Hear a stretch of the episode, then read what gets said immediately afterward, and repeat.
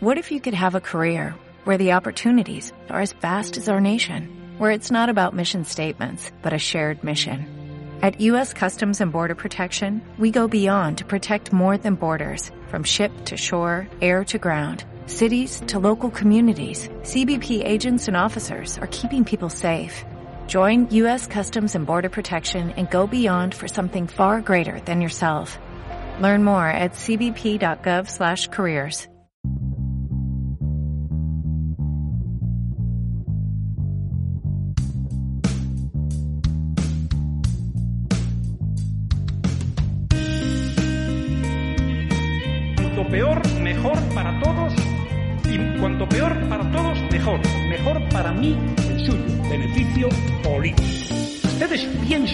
de hablar o hablan tras pensar? Y los españoles, muy españoles y muchos españoles. Somos sentimientos y tenemos seres humanos. Es el vecino el que elige al alcalde y es el alcalde el que quiere que sean los vecinos el alcalde. Por tanto, hemos hecho un acuerdo para estimular, para favorecer, para apoyar. Bien, estamos trabajando en ello. Y hemos eh, dedicado tiempo ayer por la noche y esta mañana a trabajar en ellos. Yes, we can. Yes, we did. Yes, we can. Thank you. God bless you. May God continue to bless the United States of America. Make America great again.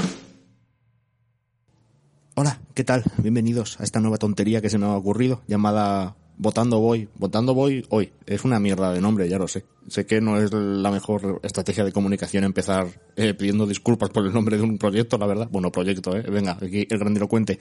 Eh, el nombre pende de un hilo, ¿vale? Eh, pero bueno, me habéis sugerido varios y muchísimas gracias a todas esas personas que me lo habéis que lo habéis hecho. Eh, la mayoría estaban cogidos porque por alguna razón ahora resulta que hay un montón de podcasts de política. Yo cuando busco para escuchar alguno no veo ninguno. Eh, la mitad son en inglés, también os digo. Pero, pero bueno, pues por alguna razón de repente a la gente le ha dado por escuchar podcast. Así que lo siento un montón. Eh, porque me hubiera gustado aplicar algunos de esos nombres, la verdad, me gustaban bastante. Así que de todas maneras, muchísimas gracias por el apoyo a la gente que lo ha, que lo ha intentado. Y como se supone que puede cambiándolo, y si no, pues mira, que le den, pues ya está. Eh, me presento, bueno, presento, me presento yo y presento podcast. Eh, para la gente que no me conozca, pues bueno, pues soy Andrés, eh, me quedan unos pocos meses de carrera para acabar ciencias políticas y de la administración, el título largo, o sea, políticas y punto. Eh, como nos gusta la mierda esta de, de, de la titulocracia que, que, que se ha instaurado y que me parece asquerosa, pero bueno. Eh, la cosa es que no quiero que sea pedante este podcast, ¿vale? No quiero que sea una chapa sobre política. La idea es acercar los conceptos básicos y, y, y más mundanos de la política que nos rodea, porque está en todas partes. Intentar hacer entender eso y, y responder a las típicas dudas cotidianas que, que, surgen cuando hay elecciones o cuando alguien dice algo en un medio de comunicación, un, un representante político o quien sea y te quedas tú como qué coño estás diciendo.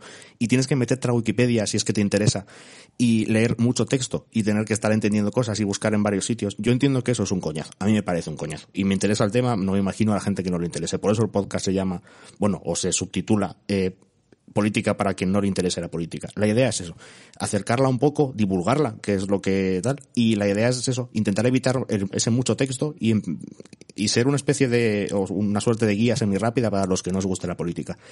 Porque eso, siempre me ha dado mucha rabia buscar algo y leer lenguaje rimbombante y expresiones en latín o conversaciones entre catedráticos con pinta de aristócratas y me da muchísimo coraje. La política, como muchas otras cosas, y como hacen muchas, últimamente en YouTube se ven muchas, muchos divulgadores y divulgadoras de ciencia, que me parece increíble, y la divulgación me parece de verdad las cosas más, más admirables del mundo, porque acerca cosas que en principio parecen complicadas o, o, o más lejanas de lo que deberían ser a, a la gente. Y, y, bueno, pues eso vamos a intentar hacer aquí. Eh, bueno, más o menos, ya veremos cómo, pero tal. Además, especialmente en España, que la política es una cosa que cada vez interesa menos, probablemente porque, bueno, por esa desafección política, ya hablaremos, eso, eso ocurre en todas partes, pero en España especialmente, o en uno de los países en los que más, porque, bueno, pues por ciertas cosas. Y, pero bueno, hoy vamos a dejarnos de España, porque a pesar de ser españoles, aquí mmm, vamos a empezar hablando de Estados Unidos, que es una mierda, la verdad, porque, por cierto, voy a hablar mal, ¿vale? Es como hablo yo. Y eso, no quiero que sea un programa de radio, esto no es la cadena SER. O sea, esto es un podcast mío. Así que pues hablo como me da la gana. Y vamos a empezar con Estados Unidos, que es una mierda porque el podcast va a quedar, o, este episodio, bueno, podcast no, esperemos que no, el episodio va a quedar obsoleto en básicamente 18 horas, que es cuando conoceremos los resultados de las elecciones presidenciales que se dan hoy, esta noche en Estados Unidos. Pero hasta entonces, bueno, queda como guía para las próximas y, ya veremos. ¿Qué vamos a responder? ¿Por qué tanta turra con Estados Unidos? Que la vemos todo el rato en los putos medios de comunicación y dices, pero si yo soy de Soria, a mí que me importa lo que voten en New Hampshire, ¿sabes? Pues bueno, vamos a intentar eh, responder a eso. Eh, la típica pregunta que se hace muchísima gente y que veo mm, respondida en muchísimos artículos de de muchos periódicos, pero que entiendo que también se queda un poco lejos. Esa mierda de que dicen de que ¿por qué ganó Donald Trump si tuvo menos votos que Hillary, que Hillary Clinton? ¿Cómo puede ser que te voten más y pierdas las elecciones? ¿Qué, qué es eso? ¿Qué, qué tipo de, de, elecciones son esas? Democracia, mis huevos. Pues vamos a ir viéndolo. Y también lo de bueno, esa duda que también tiene mucha gente de por qué, o sea, eh, eh, quizá no es una duda, sino como una sensación de que la campaña en Estados Unidos dura muchísimo. O sea, nos llegan noticias de las elecciones de este año que son mañana, 3 de noviembre, bueno, del 2 al 3, el 2 vaya realmente, eh, son el día 2 allí, eh, y parece que ya vamos hablando de ellas desde enero, y es una cosa muy rara, y realmente la campaña de Estados Unidos como tal no es tan larga. Vamos a ver por qué, y bueno, pues vamos a empezar a ver qué os parece. Venga, vamos a ello.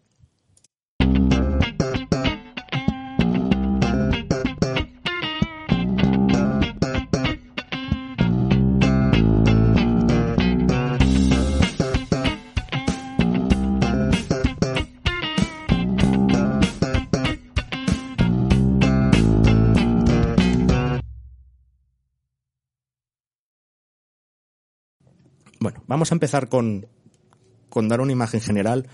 Voy a intentar ir lo más, lo más rápido posible, aunque Estados Unidos tiene sus cosas, pero bueno, vamos a, vamos a intentarlo. La manera más fácil de, de entender cómo funciona el sistema político en Estados Unidos es compararlo. Bueno, en general, comparar, eh, las comparaciones son odiosas, pero suelen ser bastante útiles para entender las cosas. Eh, allí es muy distinto eh, el sistema, de hecho el sistema es distinto, por eso allí el sistema es presidencial y aquí es bueno, aquí tenemos una monarquía parlamentaria, pero bueno, es parlamentario. Eh, la diferencia es que allí, básicamente, el presidente tiene mucho más poder, mientras que aquí el poder lo tiene el Congreso. Eh, en general tiene ventajas y desventajas. Hay gente que dice que los sistemas presidenciales son más son más estables porque no dependen tanto de que haya un Congreso muy fragmentado como el que tenemos aquí en España, con muchísimos partidos. Eh, también tiene la desventaja de que el presidente puede mandar demasiado y o incluso que se peguen entre sí el presidente y el Congreso, como le pasó a Obama en su segundo mandato, y acaben por paralizar el país. Dicho esto, eh, bueno, en todos los sistemas, evidentemente hay tres poderes, el ejecutivo, el legislativo y el judicial. Allí el ejecutivo lo encarna el presidente y su gobierno. El presidente allí manda mazo. Es la cosa que hay que saber. Eh, elige a su vicepresidente, evidentemente, que pues es una figura que no manda mucho, pero si él se muere, pues sigue el vicepresidente. Hay que decir, en ciertos casos tiene cierto sentido que el vicepresidente sea alguien importante y suele en las convenciones nacionales de los partidos cuando les eligen, esto ahora os lo cuento, eh, suele ser como una cosa de gran importancia, mientras que aquí bueno, porque es Pablo Iglesias y hubo movida, pero en general, qué decir, Soraya de Santa María, pues bueno, cuando la eligió Rajoy, bueno, pues en plan, pues vale, pues muy bien, tampoco pasaba nada. Eh, el presidente, por supuesto, controla todas las agencias, controla la CIA, controla el FBI, controla el FDA, controla la, la, Reserva Federal, que es lo mismo. Total, controla mazo de cosas. Es la hostia el presidente de allí. El presidente de allí, si lo siento por la imagen, ¿vale? Pero es como si Pedro Sánchez y Felipe II tuvieran un hijo, ¿vale? Eh, es a la vez jefe de gobierno, jefe de Estado y comandante jefe de las Fuerzas Armadas. Es decir, es el jefe de básicamente todo. Es el jefe del puto cotarro, es la hostia. Además elige todas las comisiones y nombra a los jueces del Tribunal Supremo, eh, negocia todos los tratados internacionales, tanto comerciales como, como de defensa con, con, otros países y tal, aunque requiere una aprobación del Senado, pero da igual. Total, el presidente manda mazo, resumiendo. Eh, luego tiene un poder legislativo, que es como tiene aquí. Aquí tenemos Congreso y Senado, ¿verdad? En España. Eh, allí hay dos cosas también, hay dos cámaras, es un sistema bicameral como aquí, solo que es un false friend de esto que dicen en inglés, porque allí el Congreso eh, es la suma de la Cámara de Representantes, que es nuestro Congreso de los Diputados, y el Senado. Total, que obliga, olvidaos de la palabra Congreso. Allí, su Congreso es la Cámara de Representantes y su Senado es su Senado. Se llama lo mismo. Senit, Senate, lo mismo. La Cámara de Representantes tiene 435 diputados, que no son demasiados para ser la cantidad de población que es. De hecho, en Francia son muchos más en comparación. Eh, su mandato son por dos años y, y hay elecciones, eso, cada dos años, evidentemente. Bueno, evidentemente no, ahora os cuento por qué. Eh, las elecciones cada dos años son importantes porque se llaman midterm elections porque pillan justo a mitad de mandato de, del presidente y suelen ser una especie de, de, plebiscito para que la gente, si no está muy contenta, eh, cambie de signo y suele, suele pasar, no siempre pasa, pero pasa que cuando gana un presidente ponte republicano como ahora, a los dos años eh, las elecciones a la Cámara de Representantes suelen ser un, eso, un plebiscito, una especie de referéndum, y si, la, y si está muy desgastado o la gente no está contenta, eh, el Senado, el Congreso, o la Cámara de Representantes, vamos a llamarlo Congreso, para asemejarlo a lo de aquí, cambia de signo y, y esto causa cosas pues muy jodidas porque el presidente va por un lado, el Congreso va por el otro y al final no aprueban nada y no se ponen de acuerdo. Es el problema del presidencialismo, pero bueno. Luego tiene Senado. Tiene Senado, 100 por Estado, o sea, 100, 100 senadores, a dos por Estado. Son 50 Estados. Para ser de letra no está mal. Eh, mañana se eligen un tercio, eh, siempre se elige un tercio de los de los senadores en cada elección al Senado, en cada elección, cada elección legislativa, perdón. Eh, se eligen por seis años los mandatos, es decir, se van eligiendo, se van renovando a los que les toca cuando llegan seis años pues se les elige. Este año se eligen evidentemente un tercio del Senado, o sea, 33 senadores más dos que se han muerto. Así que, bueno, como lo han guiñado, pues, pues hay que, pues hay que elegirlo. También, claro, no va a dejar la silla vacía. Y, y manda más que aquí, ¿vale? Aquí el Senado siempre dice que es una, se, dice que es una mierda y con razón. Allí se aprueban leyes, eh, aquí también tienen que pasar muchas leyes por el Senado, pero otras tantas hay diatribas y mierdas para que no pasen. Eh, confirma y rechaza los altos cargos que dice el presidente, eso, eso, aquí solo pasa en el Congreso y no en el Senado. Eh, tiene que aprobar más cosas y el Senado es importante controlarlo también. Este año es importante porque tocan más republicanos que demócratas, es decir, los que cumplen ciclo, los que cumplen los seis años de mandato, más los dos que se han muerto, eh, hay más republicanos que demócratas, sí creo que hay, hay 14 republicanos los que se, los que pierden su, silla, ya veremos, plan, bueno, los que acaban ciclo y por tanto tienen más que perder los republicanos, así que es importante para los demócratas también estas elecciones. Y por último, un sistema judicial, sus su tribunales, sus mierdas, tampoco no tiene más que hablar. Las primarias, eh, esta es una de las preguntas que comentaba antes, eh, que se dice la gente, que se hace la gente, que es por qué desde enero están dando la puta turra con los malditos Estados Unidos de América cuando las elecciones son siempre en noviembre. Dirán, ¿por qué? Bueno, pues no se sabe. O sea, sí se sabe, pero que decir, aquí somos muy pesados con Estados Unidos en general. Eh, la cosa es que se cree que mm, hay un fallo muy general que dicen que, bueno, en plan, bueno, ya sabéis lo que estas cosas de que mm, Estados Unidos es la tierra de la libertad, de las oportunidades, mis huevos. El caso es que, mm, para nada. Y, bueno, para nada, no, tiene sus cosas, pero eh, para ser un país tan avanzado en muchas cosas tiene otras cosas muy antiguas y hasta los 70 no se empezó a democratizar ese proceso de, primarias. Aquí ya sabéis lo que pasó con las primarias. Bueno, las primarias evidentemente en un partido son elegir al candidato que va a optar a la presidencia, ¿vale? Allí las primarias fue una movida que no os podéis ni puto imaginar. Eh, en resumidas cuentas hay dos maneras. Hay un caucus que es una especie de asamblea pero de asamblea, de, de, ir a la gente a un pabellón, a un polideportivo de un pueblo, de afiliados a sus, a sus partidos y votar a mano alzada. O sea, una cosa con papeletas evidentemente también, pero que además este año hubo una movida con los caucus, cada vez se dan menos y gracias a Dios, con, los caucus de las, de las primarias demócratas, que son las interesantes, porque las otras ya las tenía ganada Trump, no hubo nada que hacer, eh, porque hubo un problema con los recuentos de los votos que no os podéis ni hacer a la puta idea. O sea, es de loco que pase eso en 2020. O sea, no se ponen de acuerdo con, lo, con contar votos. Quiero decir, contar votos que te puede contar 100 millones de votos. Bueno, pues no se te ponen de acuerdo. En fin, yo qué sé. O sea, una cosa, pues bueno, de, ser eh, país moderno, pero no mucho. Y, y luego tiene primarias partidistas, no partidistas, semicerradas, cerradas, da igual. No da igual toda esta mierda, ¿no? ¿A quién le importa? El caso es que al final los ciudadanos votan delegados en cada partido, que luego las convenciones nacionales, que es una especie de congreso de partido muy grande, votan a su representante y ya está. Pues los, los, los, demócratas al final hubo una carrera, acabó Joe Biden, que es el que se presenta por los demócratas, y los republicanos, pues el Trump otra vez, y ya está.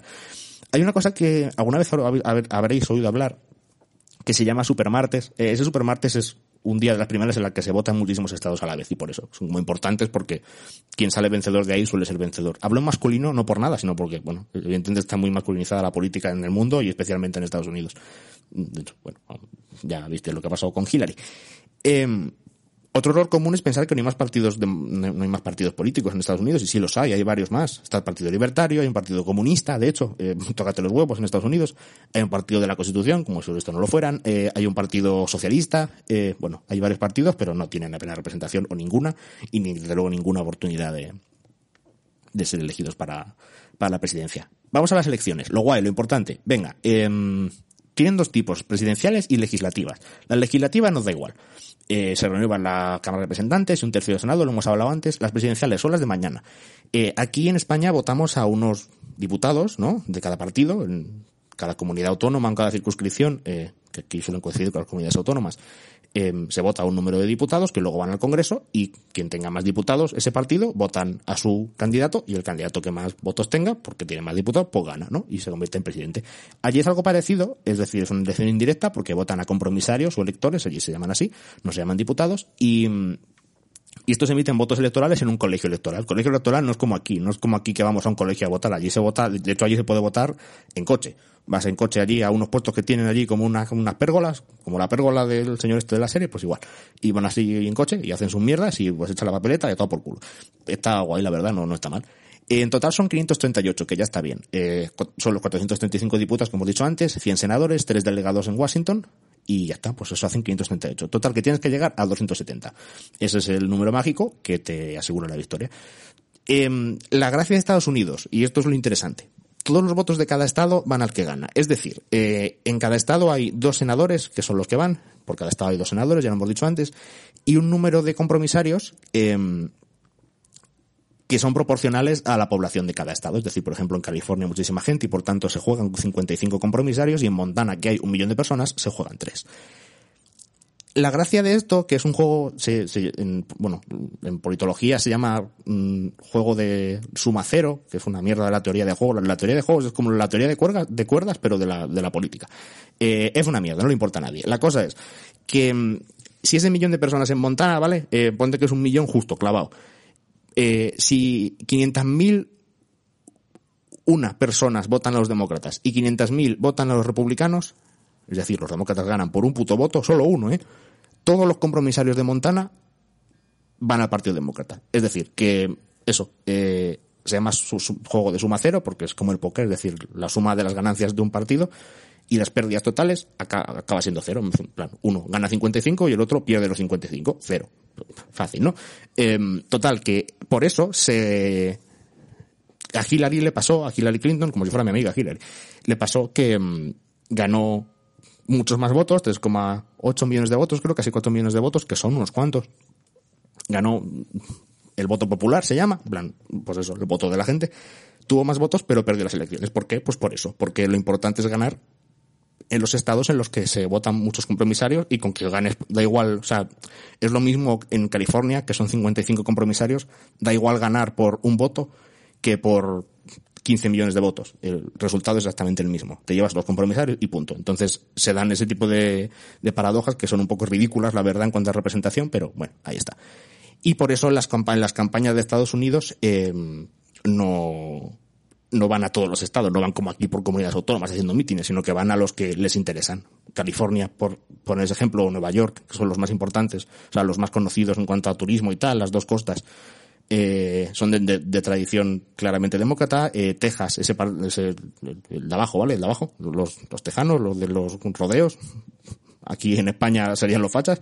Eh, esos son totalmente republicanos. Y casi siempre, o siempre votan a, Partido Republicano. Entonces, no tiene mucho sentido que un demócrata vaya ya a hacer política, hacer campaña, perdón, y a gastar dinero porque tiene poco que ganar. Eh, número cuatro y último, los plazos. Eh, esto es muy guay, ¿vale? Esto mola mucho. Eh, Estados Unidos tiene una cosa muy chula, eh, a mí me gusta mucho, que es que aquí en España, por ejemplo, y en muchos países de Europa, perdona por el ruido, eh, se vota cuando las constituciones dan un margen al gobierno, cuando le toque plantear elecciones y las plantea en un margen concreto de unos meses o unas semanas o lo que sea. Allí se vota siempre el primer martes tras el primer lunes de noviembre.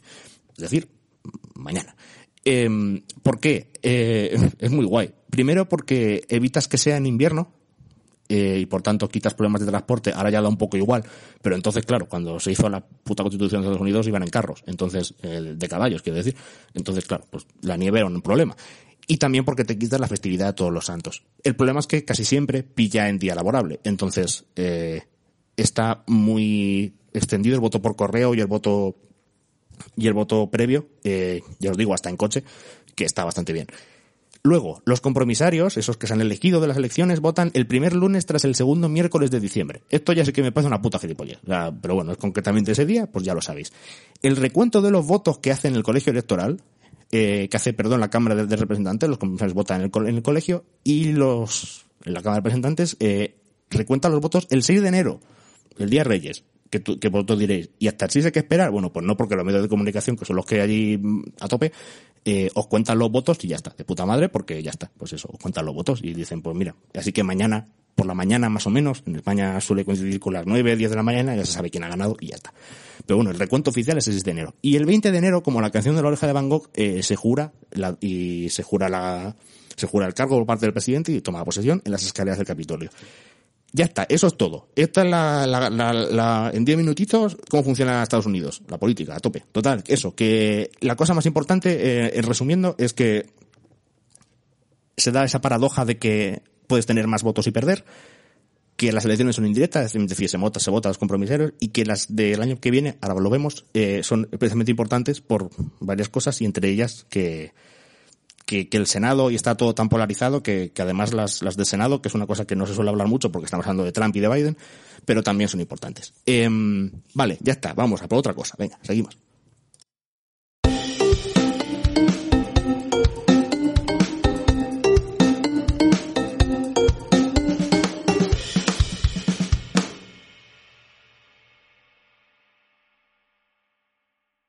Venga, esto ha sido la chapa, ¿vale? Esto es una mierda, ha sido importante, pero era una chapa, pero había, que contarla porque hay que poner un contexto. Espero haberlo explicado lo mejor posible, si no, pues me preguntáis y ya está. Eh, voy a dar créditos a Pablo Pardo de, del, diario El Mundo porque ha hecho un artículo muy guay y, y me voy a basar mucho en él porque está pues muy bien redactado, está, muy, es que está muy bien, la verdad. Eh, la cosa es, eh, ¿por qué son tan importantes las elecciones de este año? Porque se le está dando una especial importancia, aunque las de Obama eran importantes porque era Obama y Obama tuvo mucha repercusión. Eh, las de Trump porque, bueno, es un señor que vino, es un puto multimillonario que vino de un reality show y de repente va y gana, como es aquí, yo que sé, aquí, aquí no hay multimillonario que porque, bueno, aquí yo que sé, es como si la gana Florentino Pérez, es una puta locura. Eh, sin compararles, eh, por Dios, mira, no, no me cae Florentino, pero bueno, el caso, ¿por qué son importantes este año? Eh, hay que poner en contexto eh, a Estados Unidos como tal. Estados Unidos, eh, se dice que económicamente, no me gusta nada economía, ¿vale? Así que no me voy a meter en estos temas, pero el caso es que dicen que está perdiendo la hegemonía mundial en favor de China, que el coronavirus ha sido una estrategia de China. Entre vosotros y yo me sudan los huevos. Lo importante es que Estados Unidos, le pesa a quien le pese, sigue siendo un país especialmente importante. Eh, unos cuantos datos que os suelto yo por si os interesan. Eh, Estados Unidos mmm, fundó o fue uno de los grandes fundadores, o fueron los padres fundadores como la Purga, pues igual, ya veremos si no acabamos como la Purga. Eh, fue uno de, los, de los padres fundadores de la ONU, de las Naciones Unidas, antes eh, la Sociedad de Naciones, que luego aquello pues, sale mal, fíjate si sale mal, que acabó en Segunda Guerra Mundial, no aquello, pero que funcionó tan poco que acabó en una Segunda Guerra, eh, o sea, una mierda. Y la ONU, eh, la fundaron ellos, vaya, que decir, Roosevelt fue el primero que habló de Naciones Unidas, la Carta de las Naciones Unidas, por la que es la especie de primera, primera constitución, algo así. Eh, la primera carta magna que tiene la ONU eh, se firmó en San Francisco, la sede sigue en Nueva York, es importante. El Fondo Monetario Internacional, que se habla mucho en Europa cuando las crisis y todas estas mierdas, también tiene la sede en Washington. En el sistema económico capitalista internacional no vamos a meter, porque me suda los huevos también, eh, pero un cuarto del PIB, del Producto Interior Bruto Mundial de Estados Unidos, eh, que Estados Unidos lo va a llamar, es una mierda, ¿sabes? Esta frase que dicen que, que cuando Estados Unidos eh, estornuda el mundo se resfría, bueno, pues cada vez pasa menos, pero pasa. Y no sé, por ejemplo, que, que Trump se cargara ese, ese acuerdo de libre comercio entre, entre Europa y Estados Unidos también fue una mierda para muchas, para muchos países de aquí que dependen de la exportación. Por ejemplo, Alemania lo, lo notó un montón porque exporta muchísimas cosas, porque ya sabes que Alemania construye todo y en la hostia, y con sus Boss y sus BMW, sus Mercedes, y pues las exportaciones eran más caras, subió mucho los aranceles, es una mierda. Eh, el dólar sigue siendo la moneda del mundo, le pese a quien le pese, y por tanto lo que pase en esa interfiere en las demás. Eh, y, y, la presencia militar, evidentemente, son también fundadores, son socios fundadores de la OTAN, eh, son los que tienen el 43% del armamento atómico del mundo y declarado el 40% del gasto en defensa de todo el planeta lo hace Estados Unidos, es decir, gastan pero muchos millones en, en ejército y por tanto pues eso da miedito. Hay gente que dice que China gasta más, no lo sabemos porque los chinos, los chinos son más opacos con los datos que su puta madre, pero bueno, eh, en principio los Estados Unidos gastan más. Eh, la tecnología es muy importante, evidentemente. De allí, quiero decir, todos tenemos móviles americanos, pero diré, yo tengo un Xiaomi que lo han hecho en China. Bueno, o sea, el Xiaomi lo ha hecho en China, pero el señor que hizo Android, ¿vale? Y que te da Google, eh, ni se llama Champagne ni vive en Shenzhen, eh, vive en California. Entonces, toda esta mierda pues son importantes y luego tú te puedes comprar un Xiaomi o lo que tú quieras, pero un Huawei, eh, pobre Huawei también, ¿ves? A estos también les ha jodido la, la economía de Estados Unidos, les ha jodido hasta el punto de tener que cambiar toda su estrategia. Em, pero el caso es que, bueno, es importante y al final cuando te compras el móvil que te compres, al final lo que usas es Twitter, Facebook, Instagram, bueno, Facebook si eres un boomer, si no, no. Eh, Instagram y Google y todas estas mierdas. Y todas estas mierdas pues son americanas. Así que Estados Unidos a tope. Y por supuesto, eh, una cosa que nunca contamos, pero la influencia cultural que tiene Estados Unidos es la más importante del mundo. No dejan de ser las películas, eh, no tanto las novelas, eso es más, está más democratizado por países, pero todas las películas que salen de allí, eh, el, yo qué sé, el teatro y horas de teatro, que luego se, se hacen, Netflix es americano, eh, Apple TV es americana, HBO nació de allí, mm, todo ese tipo de cosas y toda esa influencia cultural en el mundo audiovisual que tienen eh, sigue siendo mm, el país más influyente del mundo, con diferencia. Entonces, eh, no deja de ser un, un país especialmente importante. Probablemente, aunque China quizá cambie esto en de aquí a poco tiempo, algunos dicen que hasta 2025, veremos qué, pero hoy en día sigue siendo probablemente el país más importante del mundo y sobre todo el más influyente, especialmente aquí en Occidente. ¿Qué pasa este año? Pues pausa y os lo cuento.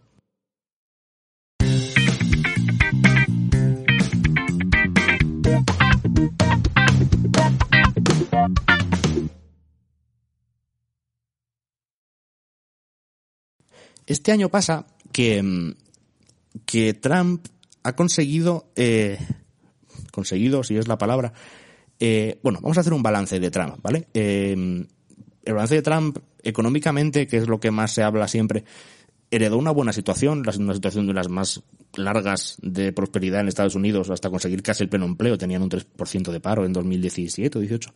Eh, fue bien hasta 2019. Hay gente que dice que fue una mejora primero heredada de la administración de Obama y totalmente artificial, dicen algunos, por una rebaja de impuestos muy grande que hizo en 2018 y muy regresiva, es decir, más no, progresiva, sino más beneficiosa para los ricos y para las grandes empresas, que, que apostó por el cortoplacismo, es decir, eh, intentó que llegara a estas elecciones con muy buenos datos. Y luego ya veríamos. El caso es que se le ha jodido porque el cortoplacismo deja de lado eh, ese tipo de reservas que hay que tener por si pasa algo. ¿Qué ha pasado? Una puta pandemia mundial, no te digo nada. Eh, así que pues eso se le ha dado muy mal. Así que empezó con la suerte de cara por, por la economía y ha acabado con la suerte en contra porque tenido mala suerte, la verdad. No obstante, los datos económicos no es lo que más se le tiene que reprochar a Trump, las cosas como son. Las políticas sociales, eh, sí, en cambio sí. Eh, ahí hay una mierda. Lo del muro al final era un propaganda y ya está, no le importaba a nadie, pero las políticas de inmigración sí que fueron muy, muy duras. Eh, hubo unos centros de detención, no sé si recordáis hace un par de años, eh, y de hecho siguen estando ahí. Tienen a los niños que vienen de países de Latinoamérica en jaulas hasta que les dan eh, papeles o no, o los mandan de vueltas, de vuelta. Es ridículo. O sea, es, decir, es una cosa de, de hace tres siglos.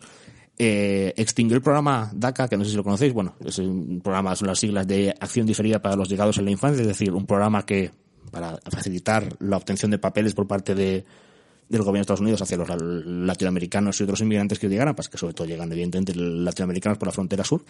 Y mm, eso lo extinguió, lo hizo Obama y Trump dijo, Panchito, mi huevo, fuera de aquí. Así es Trump, eh, muy majo él. Y por supuesto el medio ambiente que también nos, afecta mucho a todos los demás, se retiró del Acuerdo del Clima de París, eh, retiró la financiación a la Organización Mundial de la Salud, que sé que no es santo de la devoción de nadie, pero es mejor que no tener nada. Eh, el tratado con Irán lo mandó tomar por culo, eh, la relación con Cuba era mejor que nunca con Obama y esto es la carga entera. Eh, los límites de los coches, esto estoy metiendo política exterior y medio ambiente. Total, que ha sido un poco desastre en cuanto a política exterior y se lleva mejor con, dictadores que con presidentes autonómicos, autonómicos, sí, con paje, eh, que con presidentes democráticos. Mm, da mala imagen, ¿vale? O sea, que da muy mala sensación. Hay un reportaje muy guay que se llama Estados Unidos, hay un capítulo solo, eh, lo hace John Sistiaga y lo produce Movistar Plus, que está bastante guay, y, y da una imagen muy bonita de lo que es Estados Unidos ahora mismo. El problema de Estados Unidos ahora mismo es que es un país extremadamente polarizado, probablemente como no lo haya estado nunca desde la guerra civil, y se dice pronto esto. Eh, la polarización es una cosa que se hace mucho en política. Aquí en España está pasando todo el rato. Quiero decir, al final nos hemos conseguido, nos hemos convertido otra vez. Quiero decir, estamos desde el 36 hasta ahora, quizá la vez que más polarizada ha estado España y el clima más retorcido ha sido ahora. En Estados Unidos está pasando exactamente lo mismo. Y allí están extremadamente divididos y unos se gritan fascistas a otros eh, y los otros a los unos. Eh, y es una pena porque mm, repercute totalmente en la convivencia y sin estar en Estados Unidos no podemos hablar, claro, pero sí por lo que nos llega desde allí, el clima es totalmente irrespirable. Entonces, eh, Estados Unidos no deja de ser un país que se funda en se funda con esclavismo de africanos y con colonización de países indígenas. Estados Unidos se funda está manchado de sangre desde el día uno. No es un gran ejemplo. No pasa, no es que no pase nada, quiero decir. Eh, tampoco que España tenga mucho de lo que presumir en este aspecto, la verdad. De hecho, al revés, quizás menos. Todavía. Bueno, sin, sin el quizá, menos. Pero mm, la cosa es que les pasa como nos ha pasado aquí con la guerra civil. Es decir, que nunca ha habido una reconciliación. El norte y el sur sí que han tenido como su, cuando acabó la guerra civil sí que dieron una imagen de, bueno, eh, la bandera es de todos y estamos todos unidos, pero bueno, no dejó de ser y sigue siendo un país extremadamente racista, lo ha sido extremadamente, entendedme. Te iba a decir, no es que maten a negros por las calles, últimamente sí, y esto ha vuelto precisamente por la administración de Trump. El problema de la administración de Trump es ese, mm, más allá de los datos económicos o lo que sea, sino que ha convertido en americanos y los únicos que creen merecer estar en ese país a sus votantes y odian eh, a esos republicanos, a esos americanos, todos los demás. Entonces, eh, apostar por el odio está muy bien porque ese tipo de discursos neofascistas mm, funcionan muy bien para que te voten, al menos durante un tiempo, por eso está ahí, por eso está Bolsonaro, cuando las cosas van mal, ese tipo de discursos de odio están guay. Pero legitimar el odio es una cosa muy, muy peligrosa. De hecho, estoy mirando a la pared porque me he salido hasta del guion. Eh, el problema de la legítima del odio es que, o sea, a ti cuando te dicen antes en plan, o sea, cuando tú oyes, ojalá te mueras, eh, es una cosa que te impacta, ¿no? Porque, joder, desear la muerte a alguien es muy duro. Hasta que empiezas a oírlo todo el rato. Y hasta que mm, cuestionas básicamente todo. Y entonces deja de parecerte raro. Y al final acabas diciéndolo tú. Y esto es una mierda. Porque la convivencia es de todos. Y un país es de todos. Y los símbolos son de todos. Y y si aquí nos parece que las banderas en el balcón son mm, propiedad de la gente de derechas, ya hablaremos de la derecha y de la izquierda, por cierto, en otro episodio, perdón por ese golpe al micro. Em, yo creo que el peligro que tiene esto es que puede ir a más. Y entonces, tanto si es una guerra civil, lo cuenta muy bien en el, en el, en el documental, pero lo podéis leer en muchos sitios, tanto si es una guerra civil eh, esperemos que no, eh, al uso, con armas, como si es una guerra civil de facto, de facto quiero decir retórica y de palabra, creo que eso ya la hay, eh, va a acabar un país muy desunido en el que se van a tener que reabrir otra vez o han reabierto otra vez un montón de heridas y de, y de sangrados que tendrían que estar cerrándose, que se estaban cerrando, que habían tenido un presidente negro, que es una cosa que jamás hubiera planteado siquiera eh, Estados Unidos en la historia, y de repente de hecho, probablemente por tener un presidente negro, muchos blancos supremacistas dijeron, joder, cuidado que vienen los negros y nos quitan el poder. Y, y pese a que Trump ha mm, echado leña a ese fuego, mm, no hay que olvidar que ese fuego siempre ha estado ahí y que Estados Unidos mm, es un país razonablemente racista, eh, es un país eso fundado en, en un, en un clima muy jodido, lo que os digo, de esclavitud, de de cosas muy chungas. Y Estados Unidos es un poco, ¿sabes? Eh, es un poco una mentira en ese sentido de la libertad y la igualdad para todos. Bueno, eh, es el país con, o sea, quiero decir, estos últimos años con Trump, eh, la economía ha estado muy igual, pero la, desigualdad creció cada vez más. Y, y son importantes por eso, porque nos jugamos, eh, ha, ha, llevado la democracia al límite. Eh, Ayer los medios de comunicación, quiero decir, se cargaron a presidentes de, a, presidentes de sus Estados Unidos, se los cargaron con el Watergate y con, con, con el vestido de Mónica Levinsky de Clinton. Eh, o sea, se pasaron muchas cosas y los medios de comunicación han sido muy importantes y ya están totalmente deslegitimados porque si tú difama que algo queda, si dices todo el rato, mm, esto es mentira, esto es mentira, esto es mentira, al final la gente se cree que es mentira. No tiene por qué serlo. Ah, lo que nos corresponde a los ciudadanos es contrastarlo leer varios medios de comunicación. Pero si no lo hacemos, eh, ¿qué nos queda? ¿Sabes? Y, y, es lo más importante. Y allí el, periodismo, que yo creo que es una cosa en general bastante ejemplar, es de lo que más tenemos que aprender en Estados Unidos, de muchos periódicos de allí, no todos, pero no sé, el Washington Post y el New York Times tiene bastante, tienen bastante bagaje de, de darles igual a dónde dar los palos, sino que se dedican a hacer su trabajo, que es lo que tienen que hacer. Y es una cosa muy bonita. Eh, Y todo eso se ha desvirtuado. Y al final ha acabado una cosa en la que no puedes confiar en nada más que en tu ideología y en tu odio. Y esto es complicado. Las elecciones de mañana eh, probablemente sean la victoria de una democracia que no es perfecta y que tiene un montón de deficiencias, pero que es extremadamente mejor, a mi juicio, y a juicio de muchísima gente, que, que lo que tienen ahora mismo, a día de hoy, en Estados Unidos. Es decir, es jugarse la convivencia y, y no sé cómo van a acabar según qué gente, porque, quiero decir, hay declaraciones muy raras de Donald Trump, muy raras, quiero decir, en, en un debate presidencial este año, dijo que dejó como caer que la gente diera un paso, que la gente no, perdón, que los grupos supremacistas blancos dieran un paso atrás. Un paso atrás que es para dar otro hacia adelante. Quiero decir, no es que se extingan, sino que decir, gente que es violenta por definición, que son filonazis. Eh, un presidente de un estado como Estados Unidos, que es que son abanderados de la libertad, no puede decir esas cosas. Eh, bueno, por supuesto que puede decirlas, pero son peligrosas. Y no es, que amenace con acabar con la democracia, es más difícil de lo que parece, pero de la democracia como tal, pero sí que la desvirtúa tanto que acaba por no importar a quién votes, porque va a acabar el, el país tan absolutamente dividido que va a ser ridículo. Y al final va a ser de unos pocos. Y vamos a volver a el siglo XIX. Y eso es tristísimo. Esperemos que no pase. Eh, mi opinión ya la sabéis, de verdad. Espero que gane Biden con todo mi corazón. Y nada, eh, ha sido un poco todo. Eh, vamos a hacer un último corte y despedimos rápidamente.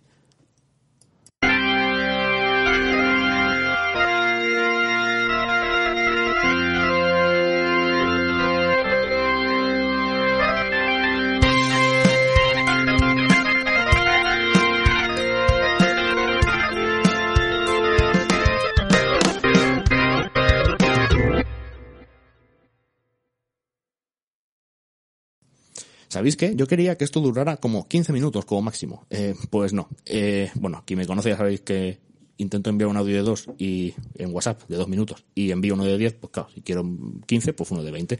Bueno, de hecho, proporcionalmente nos hace mal. De 35 minutos, qué barbaridad. Espero que os haya gustado, espero que probablemente no haya llegado nadie hasta aquí, pero bueno, si a alguien le ha interesado, pues mira eso que os lleváis. Eh, eso, lo que os digo, mañana se va a quedar caduco porque en 18 horas sabremos qué ha pasado con Estados Unidos. Eh, mi opinión ya la sabéis, no vengo aquí a dar mi opinión de nada, pero quiero decir, no es lo importante, pero la voy a dar porque en mi podcast hago lo que me da la gana, evidentemente. Ojalá gane Joe Biden. No le tengo ninguna simpatía a Joe Biden, no me parece una persona, quiero decir, yo soy una persona que piensa más a la izquierda que él, eh, probablemente, pero... Mm, Quiero decir, al final es como decían algún, algunos demócratas que les puedes leer por ahí, eh, si se presentara un, florero, votarían al florero. Porque mm, Trump es eso, es la, la personificación de la, o la glorificación incluso de, del, maximalismo, del autoritarismo, de, de ese líder que solo se ama a sí mismo y a los suyos y al dinero y a nadie más, que, que es peligrosa para la democracia de allí y del mundo. Y, y, eso es una mierda. Así que ojalá, ojalá gane, ojalá gane Biden, la verdad. Eh, ya nos equivocamos con Hillary. De hecho, bueno, quiero decir, el Partido Demócrata se equivocó, no se equivocó con Hillary. Creo que se está volviendo a equivocar con Biden. Creo que no es la manera de, de, de, de llamar a la gente más de izquierda en Estados Unidos, siendo la izquierda de Estados Unidos lo que es. Pero es lo que hay y, y es mejor eso que nada. Y lo que, os, lo que os he dicho antes, más vale bueno conocido que malo conocido que, que bueno por conocer. Espero que os haya gustado, nos vemos en el siguiente, ya veremos de qué. Si me queréis proponer algo, pues muy guay. Eh, os quiero y nada, hasta la próxima. Chao.